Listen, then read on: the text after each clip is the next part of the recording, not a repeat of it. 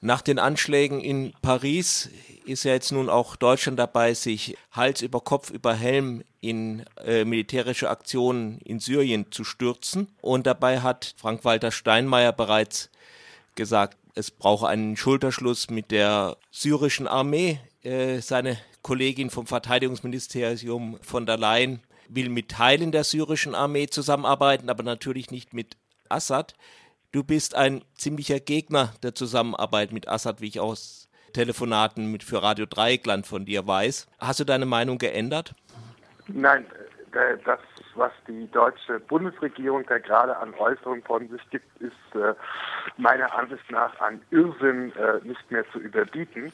Das fängt damit schon an, dass man überhaupt nicht mehr über Assads Armee in dem engeren Sinne reden kann. Assads Armee ist eigentlich fertig.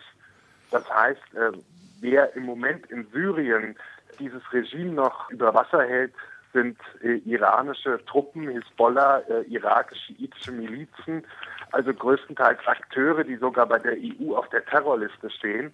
Und wenn man nun darüber spricht, dass man mit denen gegen den islamischen Staat kämpfen will, die alle eigentlich den islamischen Staat auch gar nicht bekämpfen, dann sollte man auch gleich sagen, wir wollen an Seite der iranischen Revolutionsgardisten und an Seite der Hisbollah nun auch noch in diesen äh, Krieg ziehen. Und in dem Augenblick wird auch klar, worüber da eigentlich ähm, momentan gesprochen wird.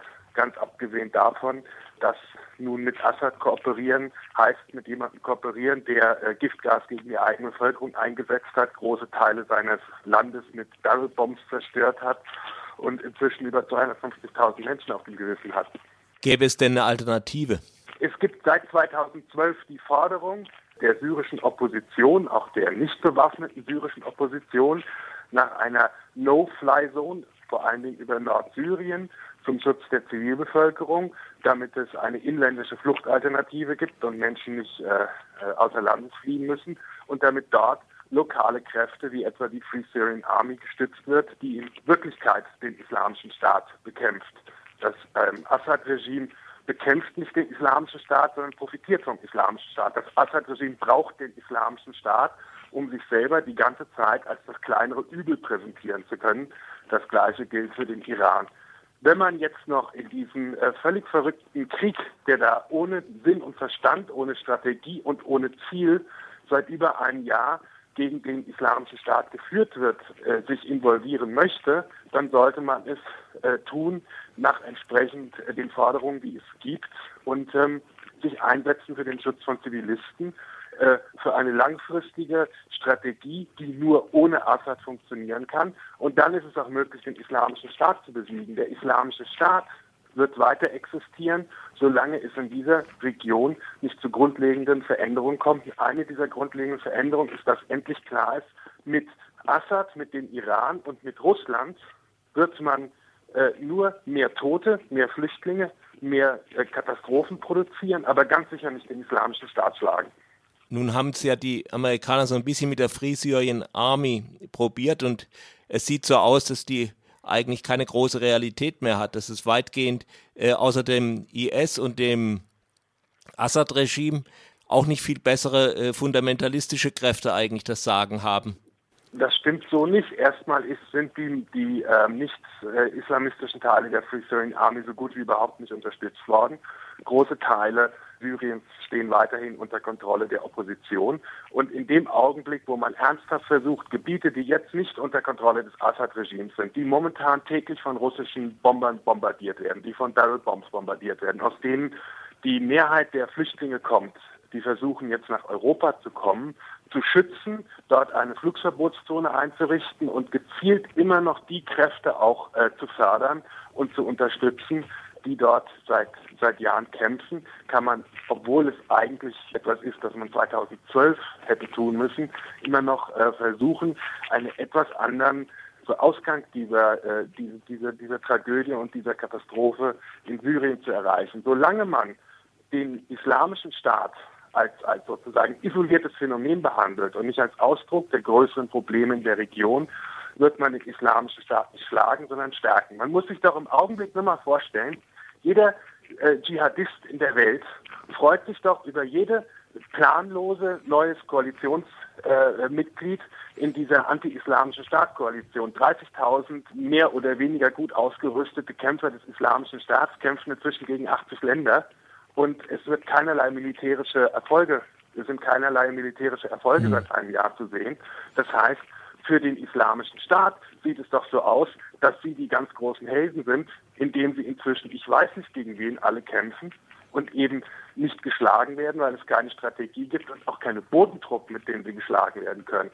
Und As in Assads Armee ist ganz sicher nicht diejenigen Bodentruppen, mit denen man nun äh, gegen, äh, gegen den IS vorgehen kann. Genauso verheerend ist es jetzt immer weiter, Städte wie Raqqa zu bombardieren, in denen die Zivilbevölkerung als Geisel gehalten wird und die Russen machen da Flächenbombardements, wenn sie mal äh, angreifen, äh, was mehr Flüchtlinge produziert und letztlich äh, Menschen, die vom islamischen Staat als Geiseln gehalten werden. Frauen, die verschleppt worden sind und Sexsklaven sind und da irgendwo leben, müssen jetzt den Preis dafür zahlen, dass es überhaupt keine Strategie gibt, wie man mit diesem Phänomen umgehen kann. Gehen wir mal zurück zu der, der Ursachenforschung. Was ich hier gelegentlich höre, ist einfach so, wenn die Amerikaner damals im Irak nicht eingegriffen hätten, dann gäbe es heute keinen islamischen Staat. Ist das nicht vielleicht ein bisschen so ein Argument, wie wenn man Mussolini nicht gestürzt hätte, dann gäbe es heute auch keine rechte Lega Nord in Italien? Noch verrückter. Der Islamische Staat ist nach dem Abzug der Amerikaner aus dem Irak stark geworden. Heute besteht der Islamische Staat aus einer aus einem Amalgam aus ehemaligen irakischen Militärs und Geheimdienstlern und Al-Qaida-Kämpfern, die sich in Gebieten, die, die ähm, den sunnitischen Gebieten im Irak sozusagen äh, stark geworden sind. Das nach 2011, nach dem völlig verfrühten Abzug der Amerikaner und als Folge der Nichtintervention in Syrien, also weil der, der Konflikt in Syrien völlig außer Kontrolle geraten ist. Nur um ein Beispiel, weil ich gerade nach äh, äh gerade im, im, äh, Norden hier von Irak, Kurdistan war, wo ja Sinjar jetzt die diese jesidische Stadt äh, befreit worden ist von Einheiten der kurdisch-demokratischen Partei und der PKK.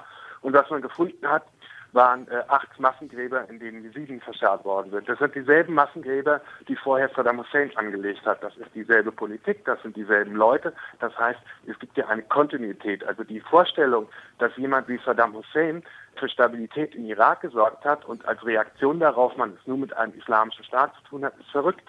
Nun ist ja Hauptsorge der europäischen Politik, also außer dass die terroristischen Anschläge natürlich Europa auch durcheinander bringen, die steigende Zahl von Flüchtlingen.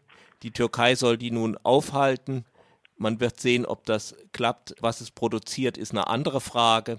Wenn jetzt das, der islamische Staat bekämpft wird, ist es dann nicht besser, wenn man mit irgendeiner Kraft dann eine Stabilität herstellt, damit die Flüchtlinge eine Alternative haben?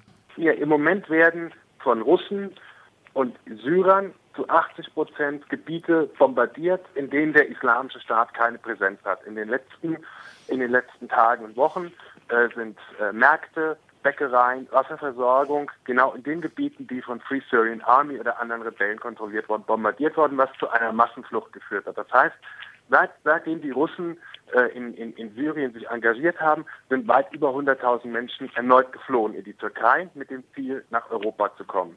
Ähm, wenn man Raqqa jetzt aus der Luft, also die Hauptstadt des Islamischen Staates, mhm. aus der Luft ziellos bombardiert, werden die Leute versuchen, aus Raqqa zu fliehen.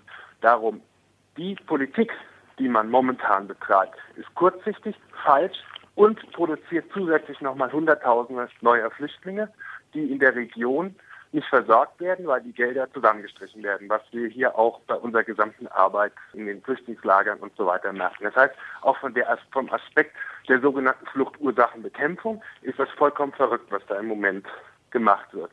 Nochmal, worum es geht, ist die Forderung, die etwa Planet Syria, also ein Zusammenschluss von syrischen Oppositionsaktivisten, gestellt haben und gesagt, was wir brauchen, ist eine No-Bombing-Zone, nicht mehr Bomben. Wir brauchen als erstens ein Gebiet in Syrien, wo nicht gebombt wird, wo Menschen sicher sind, wo Menschen hinfliehen können und das sozusagen ein Nukleus ist für, den um für, die Schaffung immer noch eines neuen, freieren, demokratischen Syriens und von dem aus dann auch Leute, den, die Dschihadisten äh, bekämpfen können. Weil als erstes ist das eine Angelegenheit der Syrer selbst.